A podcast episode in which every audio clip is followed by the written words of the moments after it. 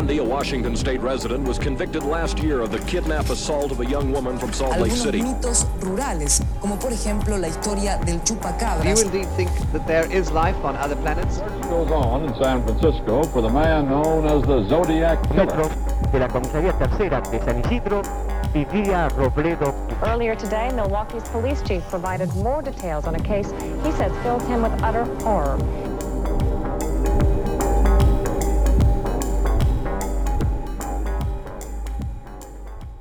Armonía, una armonía.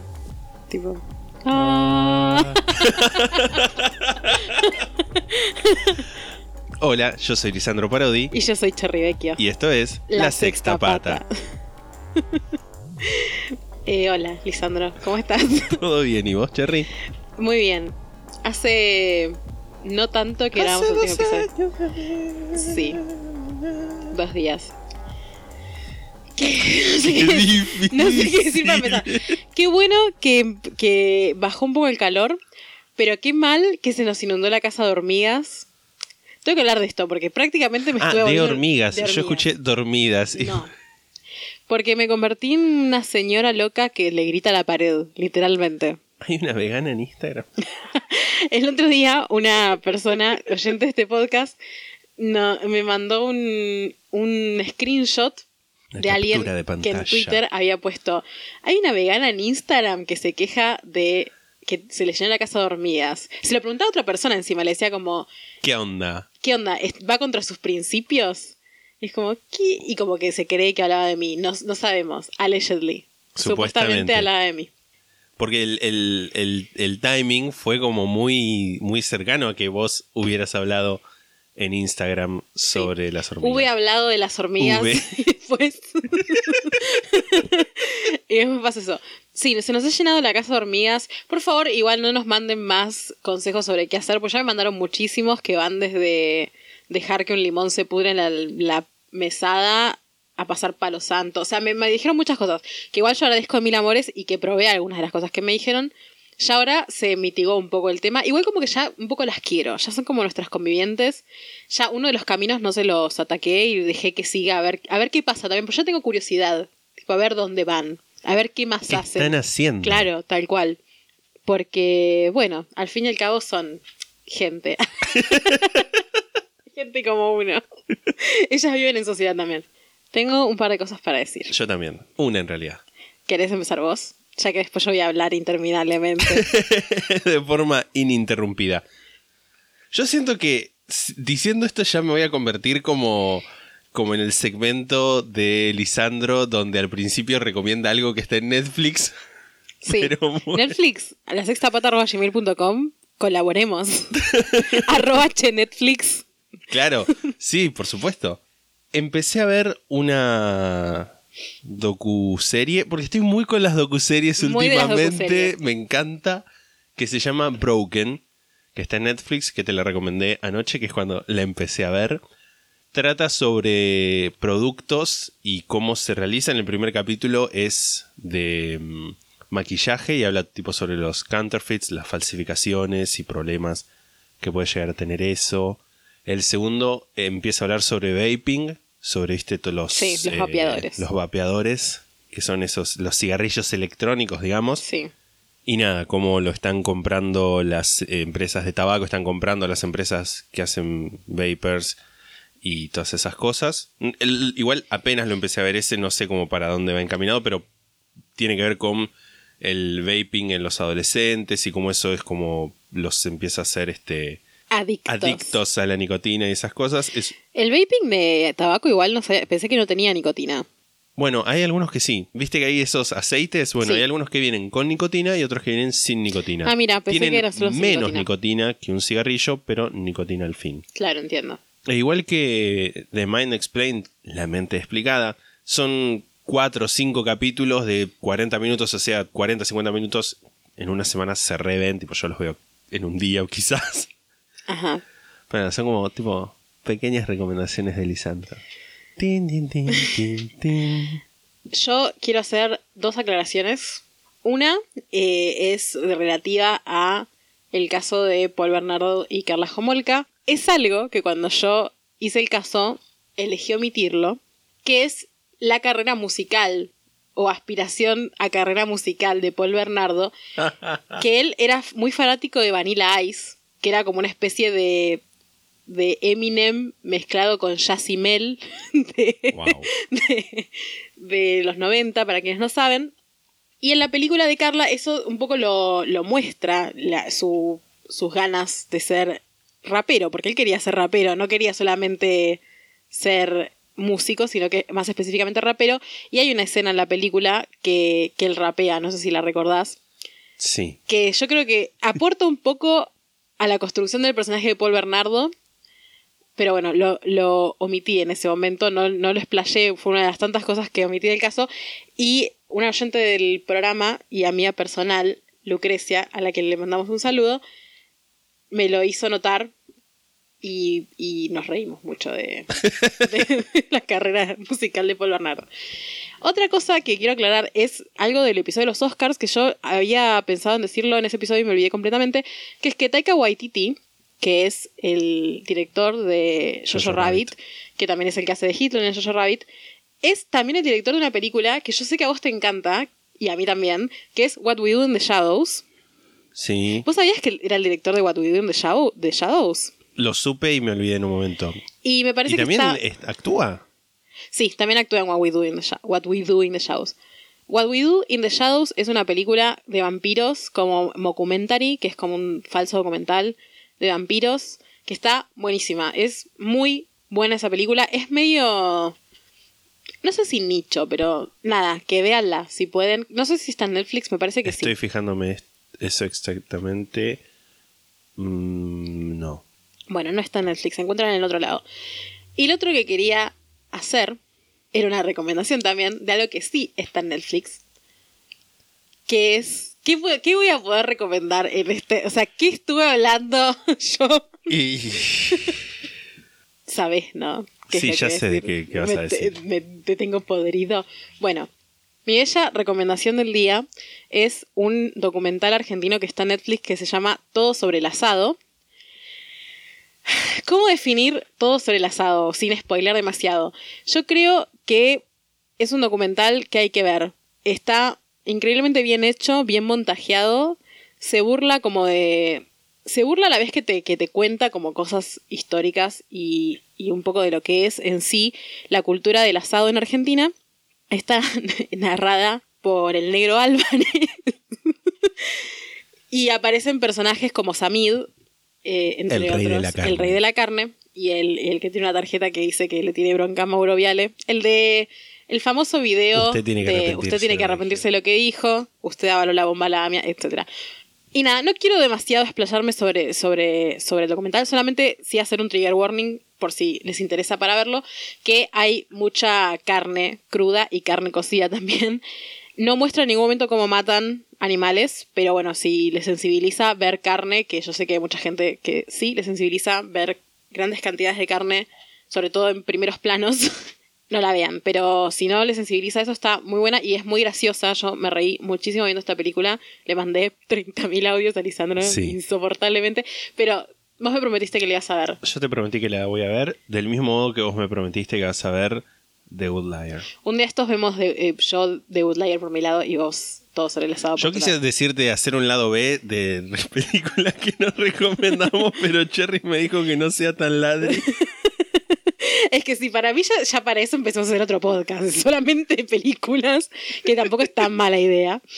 Pero bueno, la idea El tampoco YouTube. es tan insoportable. Yo Ah, creo no, que todo sobre el asado, eh, para que te guste todo sobre el asado, te tienen que gustar un poco las cosas horrendas, que es lo que a mí me encanta. Yo soy fanática del horrendo, me gusta muchísimo lo grotesco, así como lo, lo que me, me da un poco de cringe, me gusta, un poco, tampoco Sí. muchísimo. Y esto es como el, el documental perfecto para dar, hacerle cosquillas a mi glándula neces- que necesita eso.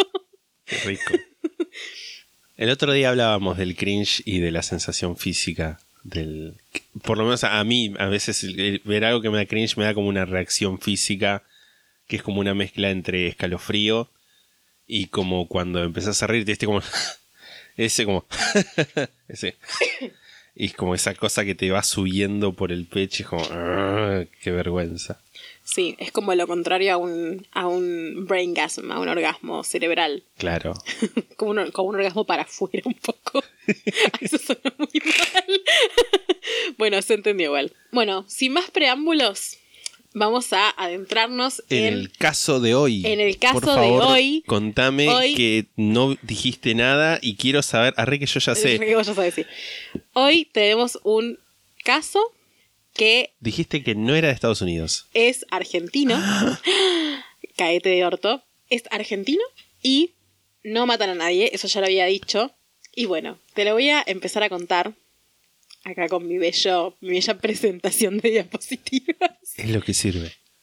El día viernes 13 de enero del año 2006, en la esquina de Avenida Libertador y Perú, en la localidad de Acasuso, que queda en San Isidro, en la zona norte de Gran Buenos Aires. Capital Federal No, de Buenos Aires. no es de Capital Federal, es de Gran Buenos Aires. Estamos en la Casa Rosada. El viernes, ese viernes 13 de enero, era un día soleado, tranquilo, sobre todo en una localidad como Acasuso, que para quienes no conocen zona norte, es un barrio de chetos, básicamente. Y ese mediodía del 13 de enero del año 2006, la tranquilidad de la esquina de Libertador y Perú se vio interrumpida por la llegada de cientos de personas. Efectivos policiales, efectivos del grupo Halcón, francotiradores, negociadores, periodistas, camarógrafos y fotógrafos. ¿Cuál era el motivo? Una toma de rehenes en la sucursal 207 del Banco Río. Obviamente estoy hablando del robo del siglo, este es el caso que voy a hacer hoy, por si no se hayan dado cuenta todavía. Caso muy laureado en las épocas que corren. A eso del mediodía, un guardia había tocado el botón de pánico para llamar a la policía, que apareció en cuestión de minutos junto a la DDI de San Isidro, que es eh, División de Investigaciones, si mal no tengo la información, y el Grupo Halcón. ¿Qué te pasa? Yo cuando era chico siempre me confundía porque en las guías telefónicas aparecía DDI y era discado directo internacional. y no sabía cuándo hablaban de la policía y cuándo de llamadas de larga distancia. ¿Pero podés llamar a la DDI directo? Yo creo que no. Yo No, creo que no, no. a la policía Pero por ahí veía una noticia y hablaban de la DDI y yo no entendía si era telefónica o la policía. Mi vida. Bueno, la DDI, División de Investigaciones, no el discado directo, se apersonó en el lugar junto con el Grupo Halcón y otros efectivos de la policía y crearon un cerco de aproximadamente 200 metros alrededor de la entidad bancaria. En medio de la situación, un policía le dio la voz de alto a un delincuente encapuchado que salió del banco sujeto a un rehén. El delincuente, al oír la voz de alto, retrocedió sobre sus pasos y los policías festejaron. Que el delincuente intentara huir por la puerta principal y fallara era una buena señal. Significaba que estaban fallando sus planes, que pronto se entregaría. Los familiares de los rehenes se apersonaron en el lugar, visiblemente angustiados. Ahora voy a hacer la sección contexto. Hacía poco, más de seis años, el 17 de septiembre de 1999, yo tenía siete años, había ocurrido, y es el año en que salió Baby One More había ocurrido que había ocurrido lo que ahora conocemos como la masacre de Ramallo, pero que en ese momento fue un robo al Banco Nación en la localidad de Villa Ramallo. En esa ocasión, dos de los delincuentes habían intentado escapar dentro de un vehículo usando tres rehenes como escudo, y muchos de los policías que rodeaban el banco abrieron fuego contra los mismos. En pocos segundos hubo alrededor de 170 disparos, que 46 impactaron en el auto, dando muerte a dos de los rehenes, Au. Carlos Chávez y Carlos Santillán, y a uno de los ladrones. La tercera rehén sobrevivió, al igual que uno de los ladrones, Carlos Martínez de 20 años. Había un tercer ladrón, uno que detuvieron dentro del banco, llamado Martín René Saldaña, de 24 años, al que un día después encontraron colgado en circunstancias sospechosas Mm. dentro de su celda. Mm, Sí, es muy típico esto de... si un ladrón se... o lo, un- lo que sea, un delincuente se, se, se suicida en circunstancias sospechosas de la cárcel, probablemente sí. fue suicidado. Con Bonnie. Epstein. no, Nisman. no. Sí, Epstein, mal, ese caso es re... Pero bueno, no vamos a andar en eso ahora. Estos acontecimientos, o sea, el, la muerte de los rehenes más las circunstancias sospechosas en las que muere Martín René Saldaña, sirvieron para que el protocolo policial a seguir ante una toma de rehenes cambiara. Este nuevo protocolo, sumado a la presencia de los familiares de los rehenes en el lugar de- del Banco Río, Sí, ¿no? sí. Ponían presión sobre los hombros de los efectivos para cuidar la vida de los rehenes por sobre todas las cosas.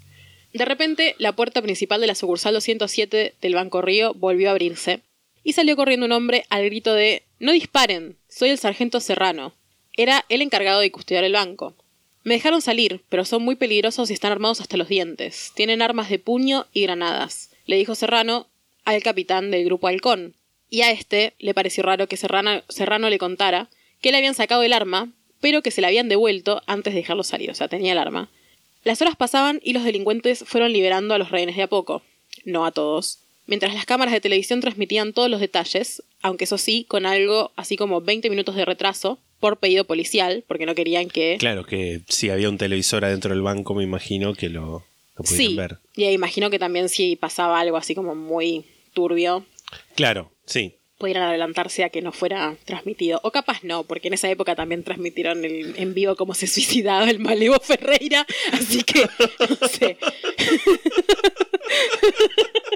no sé si había tantos límites. Este, sí, para mí que respondería más a algo de para que no lo vean desde afuera, o sea, desde adentro del banco, qué estaba haciendo la policía. Sí, puede ser.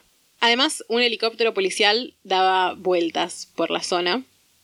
Todo indicaba que había sido un intento de robo express que salió mal. Amo el término robo express, es algo muy 2000ero esto. También tipo secuestro express, robo express, Express. express. Chicas Express. de robo express que salió mal y terminó con toma de rehenes. El esposo de una rehén daba entrevistas a los medios. Decía que su esposa le había dicho que eran tres o cuatro delincuentes jóvenes, que los trataban bien a los rehenes, ¿no? Y que estaban dejando que los rehenes que seguían dentro llamaran a sus familiares. A las 15.30 parecía que todo finalizaría pronto. El negociador desde adentro del banco había pedido pizzas de fugaceta y gaseosas, Me same, encanta. para comer y a cambio entregaron a cuatro rehenes. Luego de un rato, las negociaciones entre los negociadores policiales y los delincuentes se cortaron, se cortó la comunicación.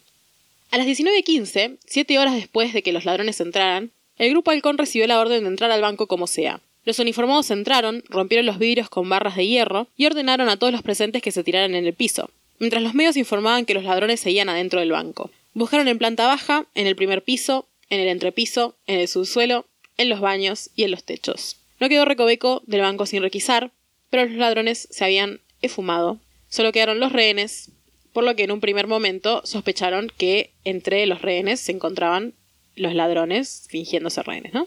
Pero no era así, y eso lo pudieron comprobar bastante rápido. En la bóveda donde se encontraban las cajas de seguridad, encontraron unos artefactos explosivos.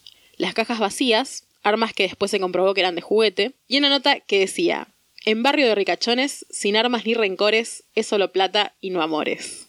Oh, me, encanta, la nota. Y encima la nota está escrita, ¿viste esas reglas que tienen como, como Letras. Como letras que vos puedes hacer como el. Nada, pones el lápiz y se hace la letra. sí, sí. Está hecha como con esa regla. lo cual me bien. parece bellísimo y poético. Aesthetics. Aesthetics.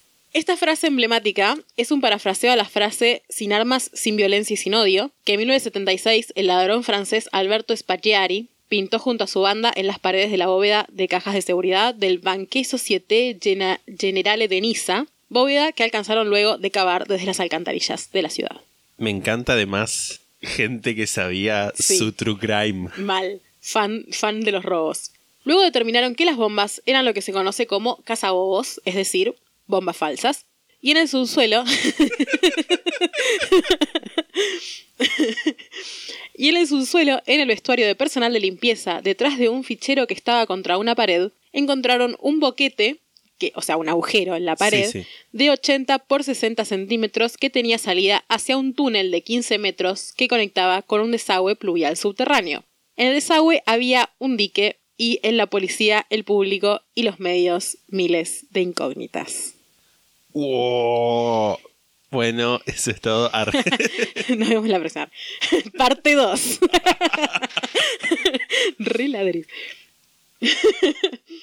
Se habían saqueado en total 145 cajas de seguridad y el botín estaba estimado en un valor de 19 millones de dólares entre pesos, dólares, euros y joyas.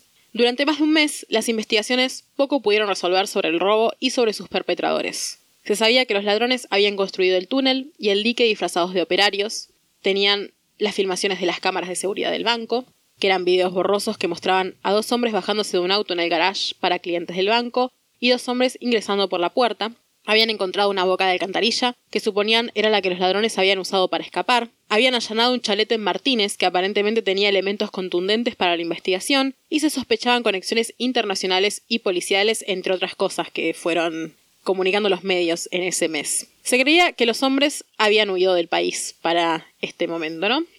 Acá hago un pequeño parate para contarte que en el momento de, de hacer la investigación para este capítulo vi todas las tapas del diario Clarín Oh. entre el 14 de enero y más o menos el 22 de febrero. Y me pareció que era lindo como dato de color contar algunas de las cosas que pasaban además Sí, de otras notas de otras tapa. notas de tapa. Para esa misma época pasaba lo de las papeleras, que no sé si te acordás ese drama de las papeleras en Noel Uruguay. se va- a no morir se va a cuando morir. pase por el río Uruguay. Ese- eso pasó en esa época. Papá Noel no se va a morir. Rodolfo Barili el que decía eso, ¿no? Sí. un joven Rodolfo Barili. También hablaban de la asunción de Michelle Bachelet, que lo titulaban como Una mujer socialista gana la presidencia de Chile. Wow. También se hablaba de algo que nos demuestra que algunas cosas nunca cambian, que es el asesinato de un joven argentino a manos de unos rugbyers cordobeses en Brasil. No sé si te acordás de ese, Uf. de no, ese caso. No pero, pero fue un caso muy emblemático de esa época. Uno de los tantos casos de, de rugbyers asesinando gente a las piñas. que es un caso bastante interesante, bastante triste igual, y bastante. tiene bastantes paralelismos con el caso tan hablado de los rugbyers ahora, que capaz en algún momento podemos llegar a hablar. Yo estoy siguiendo bastante el caso de los rugbyers. No voy a ponerme a hablar igual ahora porque no paro más, sino si me pongo en el caso de los rugbyers. El 20 de febrero del 2006, ¿no? Clarín titulaba Robo al banco. Caen con un millón de dólares. La policía detuvo a una pareja que iba en una 4x4 el sábado en Avellaneda. Recuperaron parte de la plata y 8 kilos de joyas. Lo señaló ante la fiscal alguien que los conocía. Esa persona que los conocía era Alicia Di Tulio, hermana de Margarita Di Tulio, alias Pepita la Pistolera, que era una delincuente que se hizo conocida en los 90 por haber sido perejil, o sea, acusada injustamente del caso de José Luis Cabezas, Sí. que del cual tampoco voy a hablar ni de ella tanto ni de José Luis Cabezas porque ambas cosas son como para un episodio entero cada una. Sí. Dato Sí. a señalar, Pepita la pistolera tenía un lugar donde vivía acá en Mar del Plata. Lo sé, ahora en un toque voy a hablar de Me eso porque tiene que ver. Alicia había conocido a Alberto Rubén el Beto de la Torre en 1992 visitando a su hermana en la cárcel de Batán. El Beto estaba preso por haber sido miembro de la Banda de las Corbatas, un grupo que salía a delinquir vestido de traje. Vestidos de traje. De la Torre y Pepita la Pistolera compartían abogado. Una historia de amor. Fue a buena primera vista, se pusieron en pareja y con Beto, aún en la cárcel, tuvieron un hijo llamado Damián, Alicia y Beto, ¿no? Se cree que antes de que Alicia se presentara ante la fiscal a declarar, los investigadores estaban lejos de dar con las identidades de los ladrones, aunque en entrevistas que dieron en años subsiguientes los investigadores, ¿no? La policía dijo que habían logrado hacer un entrecruzamiento de llamadas y que la declaración de Alicia fue solo el último empujoncito, que para mí eso es chamullo, tipo, debían, ah, capaz hicieron los entrecruzamientos de llamadas, de Sí. ahí a que estuvieran a punto de identificarlos, dudo Mm, muchísimo. Sí. Al Beto lo detuvieron arriba de una camioneta Hyundai Galloper con una mujer que no era Alicia, que era quien eh, titulaba Clarín, ¿no? Que los habían detenido en una 4x4. Y la policía encontró un millón de dólares en la casa de uno de sus hijos. No de Damián, que en ese momento creo que tenía 10 años, de otro hijo, ¿no? Beto, Alicia y su hijo Damián vivían en el barrio porteño de San Cristóbal, donde era sabido que Beto tenía problemas con la ley. Había caído preso varias veces por robo y lesiones, se había escapado de la cárcel y había tenido disputas con unos fleteros que trabajaban en su cuadra.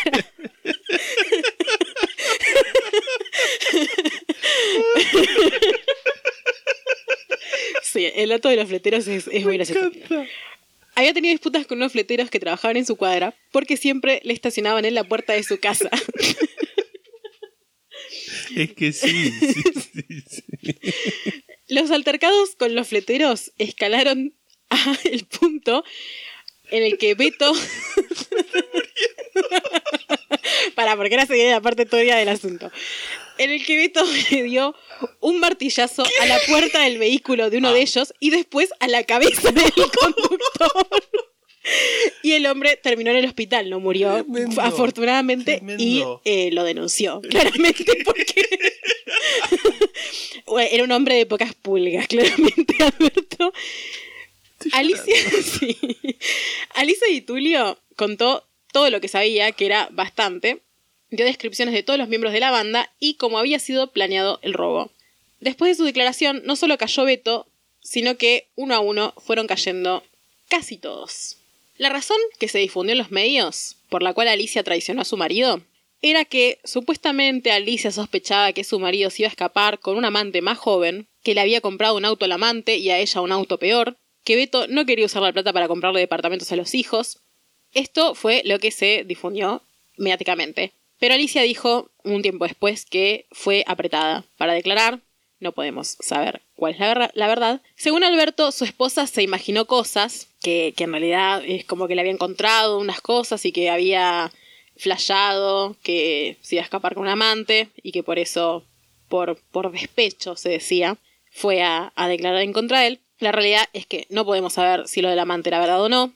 Mucha misoginia ha pasado Sí. debajo del puente o del túnel o del desagüe pluvial de la torre llegando a decir públicamente que su gran error fue confiar en una mujer.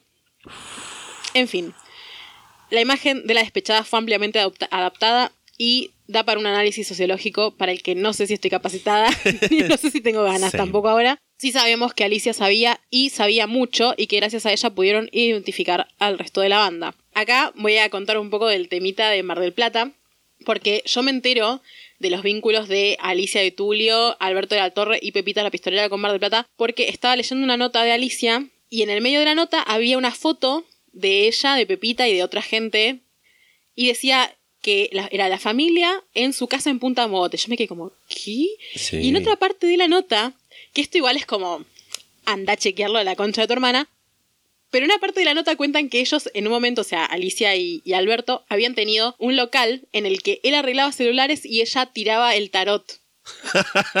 Y no decía dónde, y lo busqué y no encontré No. dónde fue que lo tuvieron. Pero vos te acordás, boludo, que en la galería de al lado del en, el, en la Betonal, había un negocio que era un tarot que arreglaba celulares. tipo, más o menos por el 2004, ponele. No me acuerdo. Yo me lo acuerdo muy patente porque me acuerdo que me causaba mucha gracia, porque era como un negocio que Era- arreglaba y vendía celulares y además era un lugar que hacían tarot. Esto es una referencia muy oscura que tipo cosas de las que hablamos nosotros. ¿En la misma galería de la rusa? ¿Quién es la rusa? La rusa que vendía cosas de la Unión Soviética.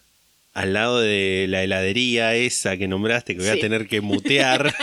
Sí, al lado de esa heladería que hay, en la puerta hay una casa de cambio. Sí. En la parte de arriba había una. claro. Estaba en este la parte de abajo había una rusa que vendía cosas de, Ay, no de me la acuerdo. Unión Soviética, tipo medallitas, relojes de, como de, de cadena, esas cosas. Y una vez fuimos con, con una amiga, Aileen, a quien le mandamos un saludo. Ah, y ella, que ibas a decir que la ibas a mutear y ella le preguntó por si tenía algún tipo, alguna medallita o algo de Trotsky. y la señora le dijo, no, Trotsky no amigo de Unión Soviética. bueno, Lisandro, la gente tiene que trabajar de algo. Esa pobre rusa inmigrante. Tenía también de los gorros, los gorros esos peludos. Listo, me callo. No, me encantó este Sí. aporte. Bueno, nada, me va a quedar la duda para siempre si ese, Sí. porque ¿cuántos negocios que arreglan celulares y hacen tarot a la vez existieron en los 2000? Capaz muchísimos, no sé.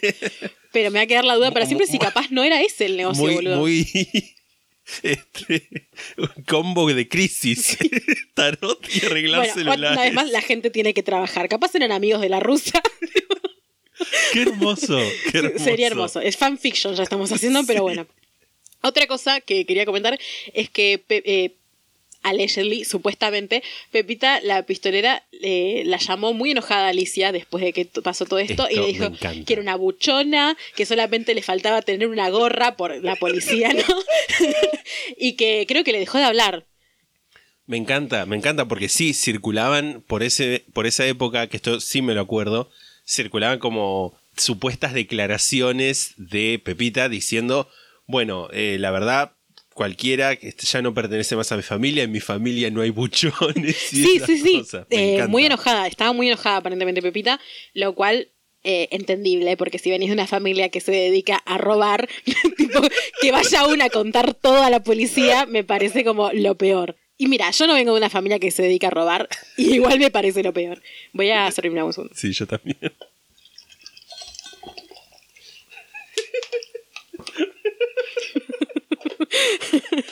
Bueno, mira, yo no me vengo de una familia que se dedica a robar.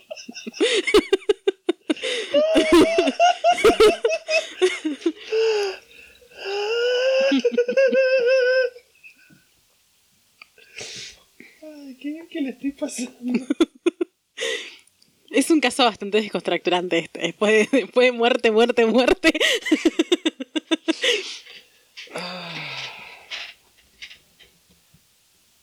Listo. Quienes cayeron por el robo del banco eh, Río de Acasuso fueron cinco hombres. Primero, como ya establecimos, cayó Alberto Rubén Beto de la Torre. Después cayeron Sebastián García Bolster, alias el ingeniero. Luis Mario Vitete Sellanes, alias el hombre de traje gris. Y Julián Salo Echeverría, alias el gordo, alias el paisa. Same. y Fernando Araujo, sin alias.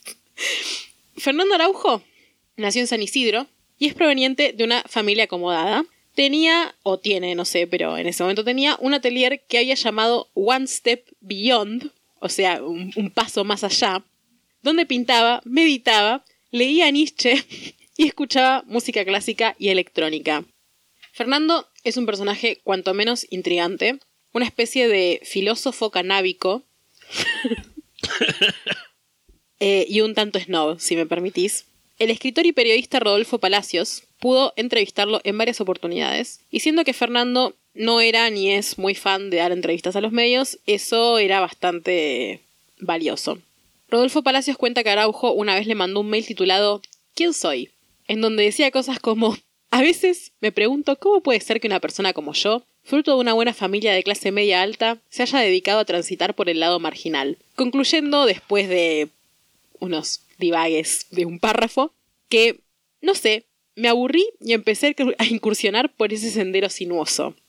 Dice ser un ser espiritual y que la idea del origen del universo y la idea del robo fueron las únicas veces que le generaron una serie de sensaciones en el cuerpo que las considero señales del más acá, de mi propio interior, como dándole un visto bueno a mis ocurrencias.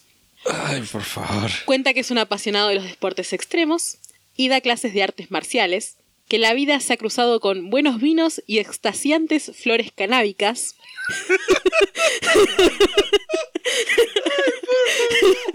Igual same, ¿eh? que su debilidad son las mujeres, que se conmovió leyendo el manifiesto surrealista y que le encanta fumar cannabis mientras pinta y escucha a Mozart. ¿Entendés por qué digo que es un filósofo canábico Sí, y sí, sí, snob, sí, no? sí, por supuesto. Cuando todavía iba al jardín de infantes, Fernando Araujo le robaba plata a su maestra para comprar golosinas y repartirlas entre sus compañeros. Se dio cuenta que nadie sospechaba de él y eso lo intrigó. A lo largo de su vida fue protagonista de varios robos más. Detrás del robo al Banco Río hubo un plan perfectamente organizado que había comenzado dos años antes, cuando Fernando estaba bajo los efectos de la marihuana que él mismo cult- cultivaba. Y le surgió una pregunta. ¿Cómo robar un banco causando el menor daño posible? Araujo primero se le ocurrió ingresar al banco por un boquete desde una casa cercana, pero se dio cuenta que cuando el banco estaba cerrado había que atravesar paredes muy gruesas y difícilmente podría evadir las alarmas. Se enteró que había un protocolo para actuar ante un robo boquetero y otro para actuar ante una toma de rehenes. Pero que no había un protocolo por si sucedían ambas cosas a la vez, por la sencilla razón de que nadie jamás había hecho ambas cosas a la vez. Ahí es cuando descubrió el desagüe pluvial que pasaba por debajo del banco. Fernando Araujo no podía trabajar solo y por eso convocó a Sebastián García Bolster, el ingeniero, con quien se conocían de chicos y era valioso por sus conocimientos de construcción. No se conocían de chicos, no sé por qué puse eso. Va, no sé si se conocían de chicos, se conocían de antes. Mínimamente se conocían de unas clases de jiu-jitsu. Y a el Doc de Bausa, uno de los miembros de la banda que no trascendió públicamente ni recibió condena. Luego sumaron a Luis Mario Vitete Sellanes, Marito, que hasta ese momento era un ladrón de los que se conocen como escruchantes, que, que si vieron la película El Ángel, capaz recuerdan a el chino Darín contándole a el personaje, a- al pibe, Robledo al nenito ese, a la criatura, que un escruchante es un ladrón que entra desarmado a casas o locales vacíos. Vitete también era conocido como el hombre araña, ya que solía treparse a balcones y techos para hacer inteligencia e ingresar a domicilios. Había una época de miedo, de terror, de robos del hombre araña. Capaz era él o capaz había más de uno, que también es No, posible. sí, sí, era como una modalidad. Sí. Vitete fue quien negoció con la policía, para lo que estudió teatro y oratoria.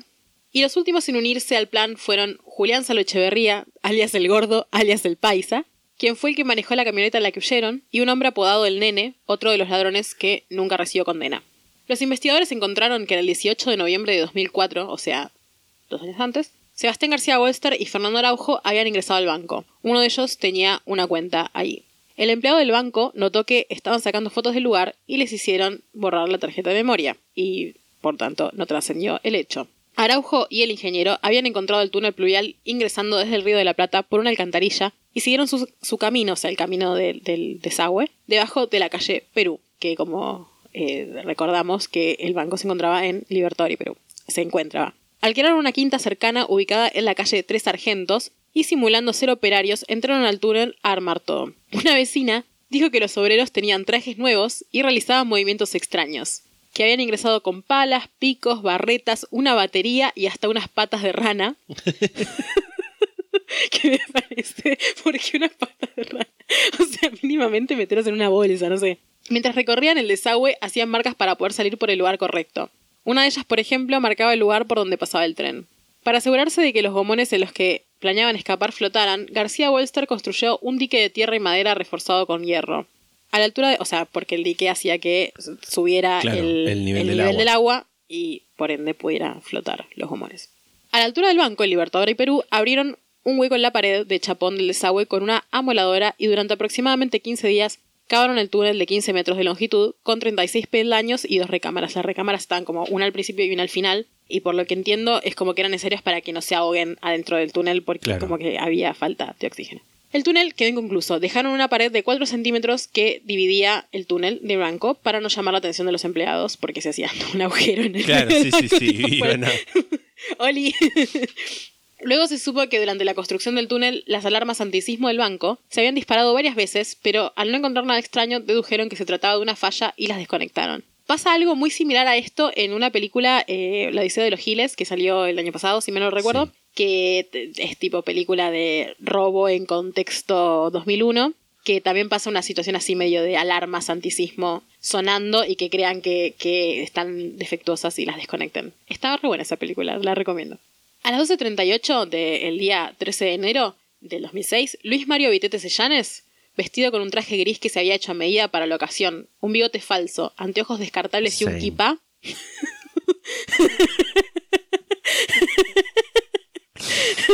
Ok. y Alberto Rubén de la Torre, vestido con un disfraz de médico, se bajaron de un auto que dejaron estacionado en la puerta del banco con el propósito de hacerle creer a la policía que ese sería el auto con el que intentarían escapar. Otros dos llegaron en un Ford Escort que dejaron estacionado en el garage de clientes del banco, como así habían mostrado las cámaras de seguridad. Dividieron a los 23 rehenes, 3 en la planta alta, 12 en la planta baja y 8 en el subsuelo. Sabían que la policía no entraría al lugar hasta que no pudieran garantizar que, de un solo golpe podrían salvar la totalidad de los rehenes. Mario Vitete Sellanes tuvo la primera comunicación con la policía. Lo primero que le dijo un negociador policial fue: No te hagas problema que no les voy a hacer nada a nadie. Hace dos semanas que estoy en la calle después de 15 años guardado, o sea, preso, ¿no? Sí. Vos manejá el comité de crisis afuera, que yo me encargo de adentro. Amó, tipo, Vos tranquilo, pibe. empoderado. La banda sabía muy bien cómo funcionaba el protocolo de toma de rehenes y sabían que si les hacían creer a la policía que ellos tenían el control y diluían las negociaciones lo más posible, tendrían el tiempo suficiente de vaciar las cajas y huir. El que había salido encapuchado por la puerta principal con un rehén, que recordás que contestó al principio, era Fernando Araujo, que sabía que al hacer eso no cabrían dudas de que la policía estaba ante un robo express que había salido mal y que era por esa puerta que intentarían huir. García Bolster, el ingeniero, estaba del otro lado del boquete, o sea, des- desde adentro del, del túnel, esperando la señal para terminar de romper esos 4 centímetros que faltaban. A las 15.40 comenzaron la huida. Navegaron unas 14 cuadras en los gomones hasta el cruce de Tres Sargentos y Eduardo Costa, donde había una alcantarilla. Arriba, el paisa Salo Echeverría los esperaba en una camioneta Volkswagen, blanca con un agujero en el piso coincidente con la alcantarilla, o sea, para que pudieran encanta, subir directamente a la camioneta. encanta. Camioneta que después apareció misteriosamente quemada. A pesar del inmenso control policial, la banda logró salir del banco sin que nadie los viera. Se habían puesto pegamento en los dedos para no dejar huellas, habían limpiado los escombros y el polvo producidos por la abertura del boquete, tiraron pelo en la escena para confundir a los peritos y habían dejado varias trampas en el banco, incluyendo las, bombas falsas por las cuales se tuvo que llamar a la brigada de explosivos. Y por lo tanto se retrasó aún más la búsqueda de ellos. Todo esto hizo que los ladrones lograran llevar a la policía siete horas de ventaja, ya que los efectivos pudieron ingresar al túnel recién a las 22.30. Para ese momento, la banda ya estaba en una casa repartiendo el dinero y brindando, para después seguir cada cual su camino y jurar no volver a verse jamás. En los allanamientos producidos después de, que se identificaran a los sujetos gracias a Alicia de Tulio, solo se logró recuperar un millón y medio de, de dólares, algo así como un 18% de botín. Todos los ladrones declararon que la policía les sacó todo, pero hay rumores de que algunos pudieron sacar la plata del país. Todos los damnificados que tenían cajas en el banco fueron indemnizados, para quienes les pueda preocupar eso. Para el juicio, la declaración de Alisa Di Tulio fue clave, y si bien no se puede determinar quién fue el jefe de la banda, Fernando Araujo le confesó a Rodolfo Palacios que la idea había sido de él. Condenaron a De la Torre a 15 años de prisión, a Araujo le dieron 14, a Salo Echeverría 10, al ingeniero García Bolster, Bolster 9, y a Vitete Sellanes le dieron 21 años, pero en el 2012 les bajaron la condena a cuatro de ellos porque no se pudo comprobar que las armas que usaron fueran reales. A De la Torre se le disminuyó la pena a 6 años y 6 meses, a Araujo a 9 años y 6 meses, a Salo Echeverría a 8 años. Y al ingeniero García Wester a 7 años, y hoy en día están todos libres. Luego del robo del Banco Río de Acasuso, el que pasó la historia como el robo del siglo, el más grande de Argentina y uno de los más grandes del mundo, se incorporaron protocolos de actuación en un caso de estas características, o sea, boquete más rehenes. Actualmente, si buscamos esta sucursal del banco en Google Maps, cosa que recomiendo hacer, podemos ver reseñas que hacen alusión al robo.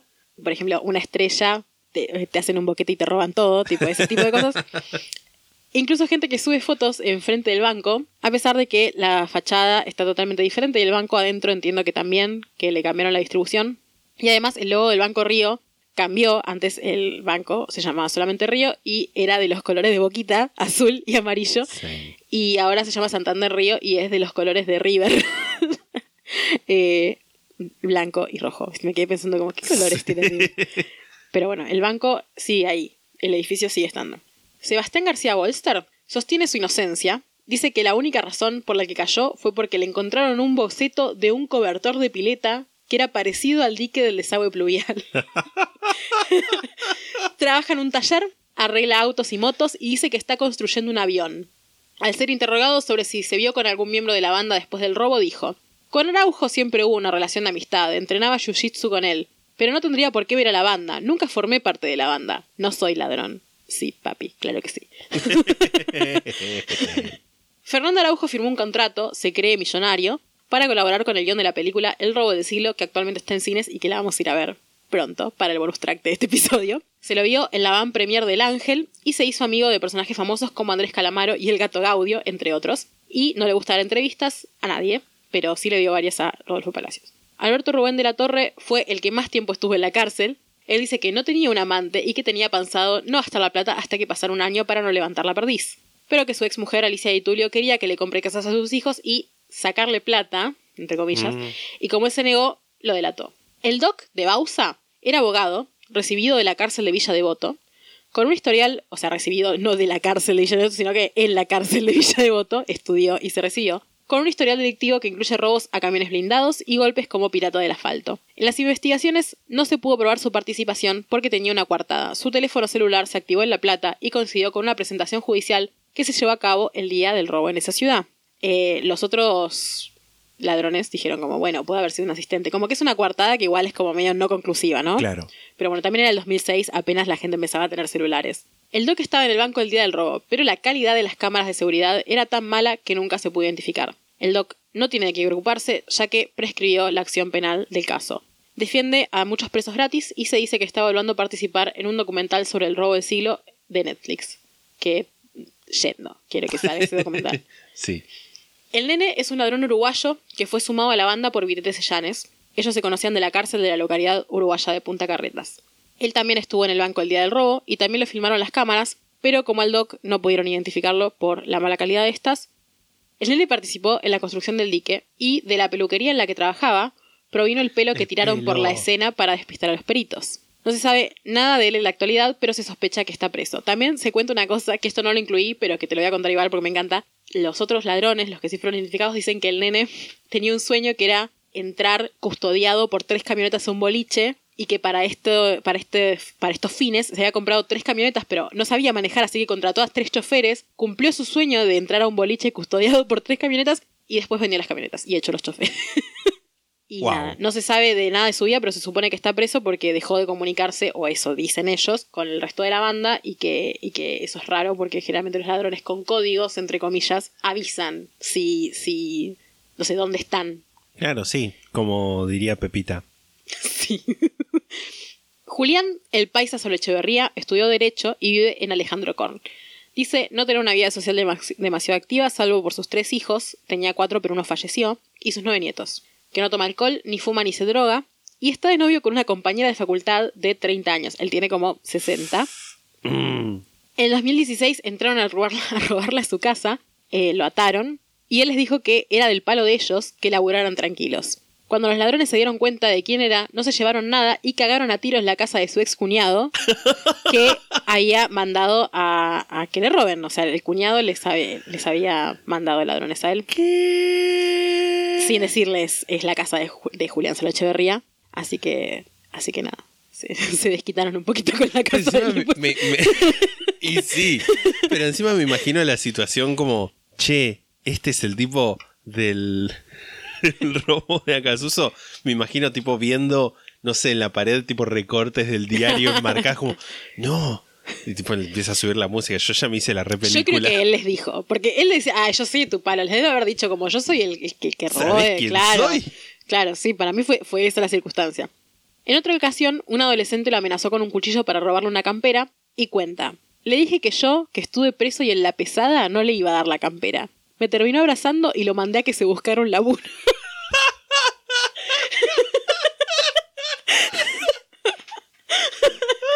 me encanta. Me da a que ahora este chabón vota Macri. O sea, Ah. no tengo pruebas, pero tampoco dudas. Lo mandé que se buscara un laburo, por favor. Garra la pala, Cuca.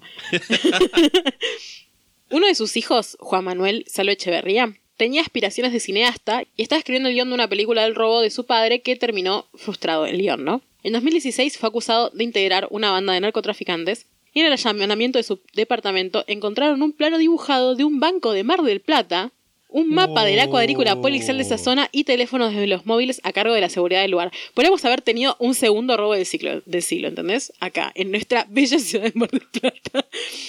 En 2015 se cometió un robo en un banco río en Temperley. En este golpe, dos personas ingresaron al banco disfrazados de policía y gendarme. Apenas concluyó el horario de atención y sin armas. Extorsionaron a un empleado con fotos de su familia y se robaron 8 millones de pesos. En 2017 se descubrió que el que iba disfrazado de gendarme era Juan Manuel Salo Echeverría y está esperando a ser juzgado por ambas causas. O sea, eh, tuvieron un copycat que era el hijo de uno de ellos.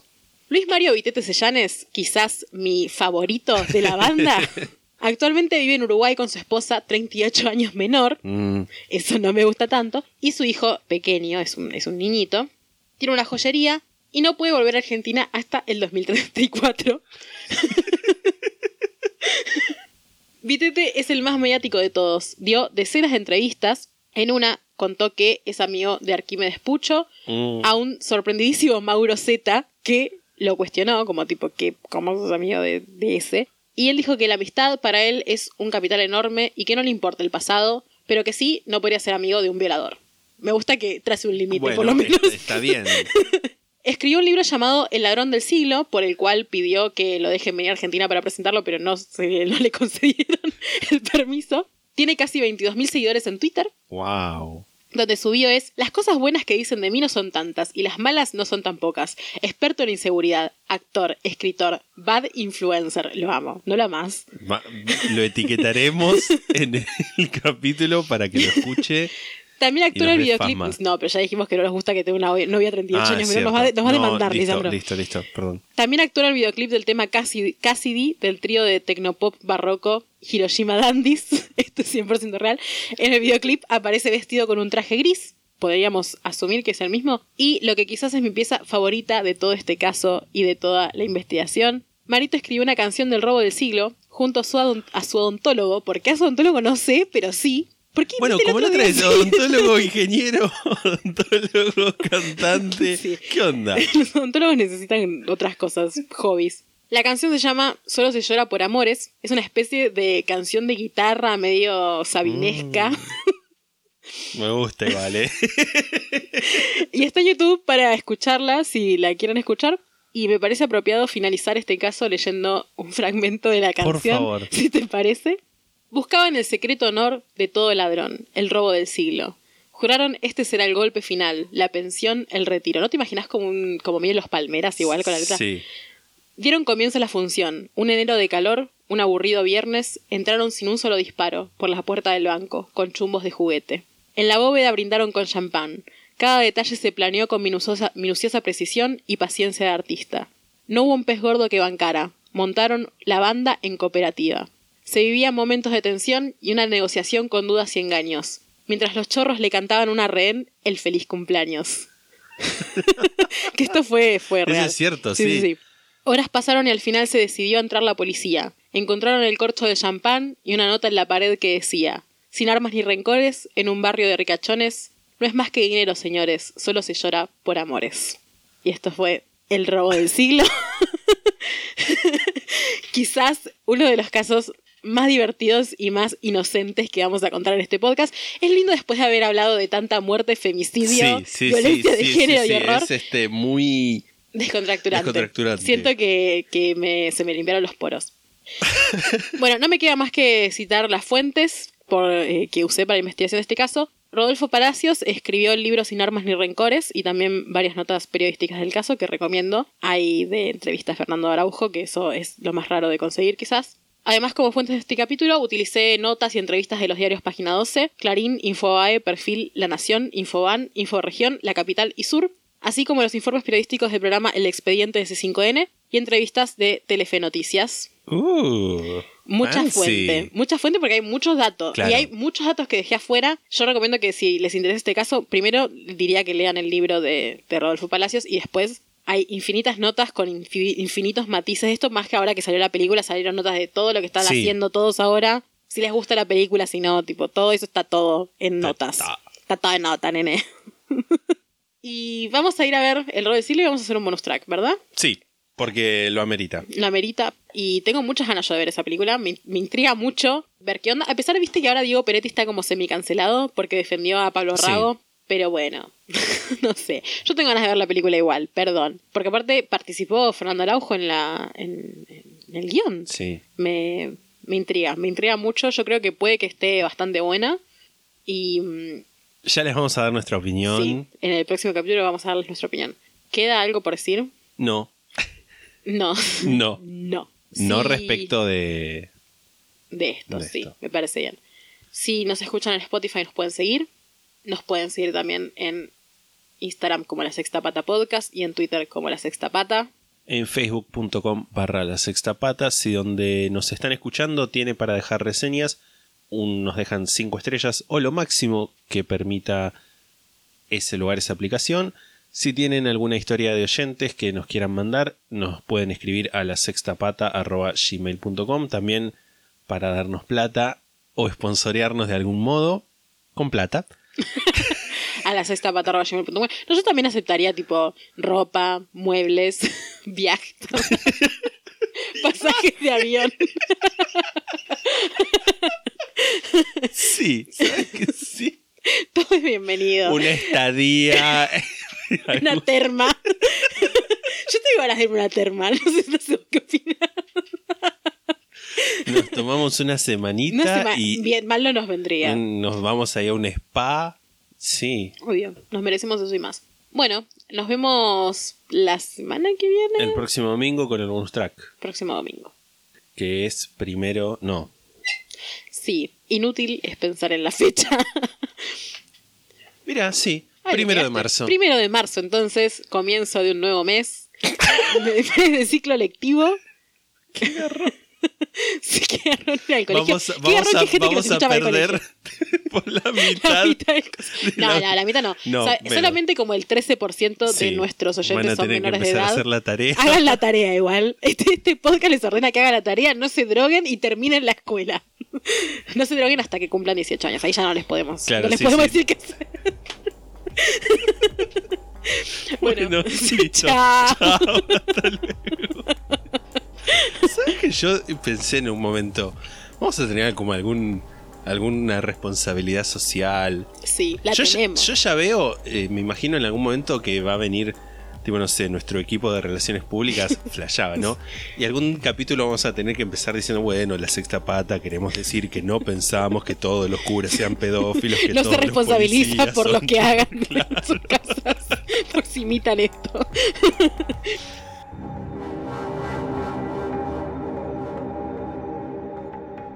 La Sexta Pata se graba en la ciudad de Mar del Plata. La portada fue diseñada por Melanie Devich, a quien pueden encontrar en Instagram como arroba no hago dibujitos. La música es The Soft Whispering Truth por Lingua Lustra y fue editada por nosotros para la intro de este podcast.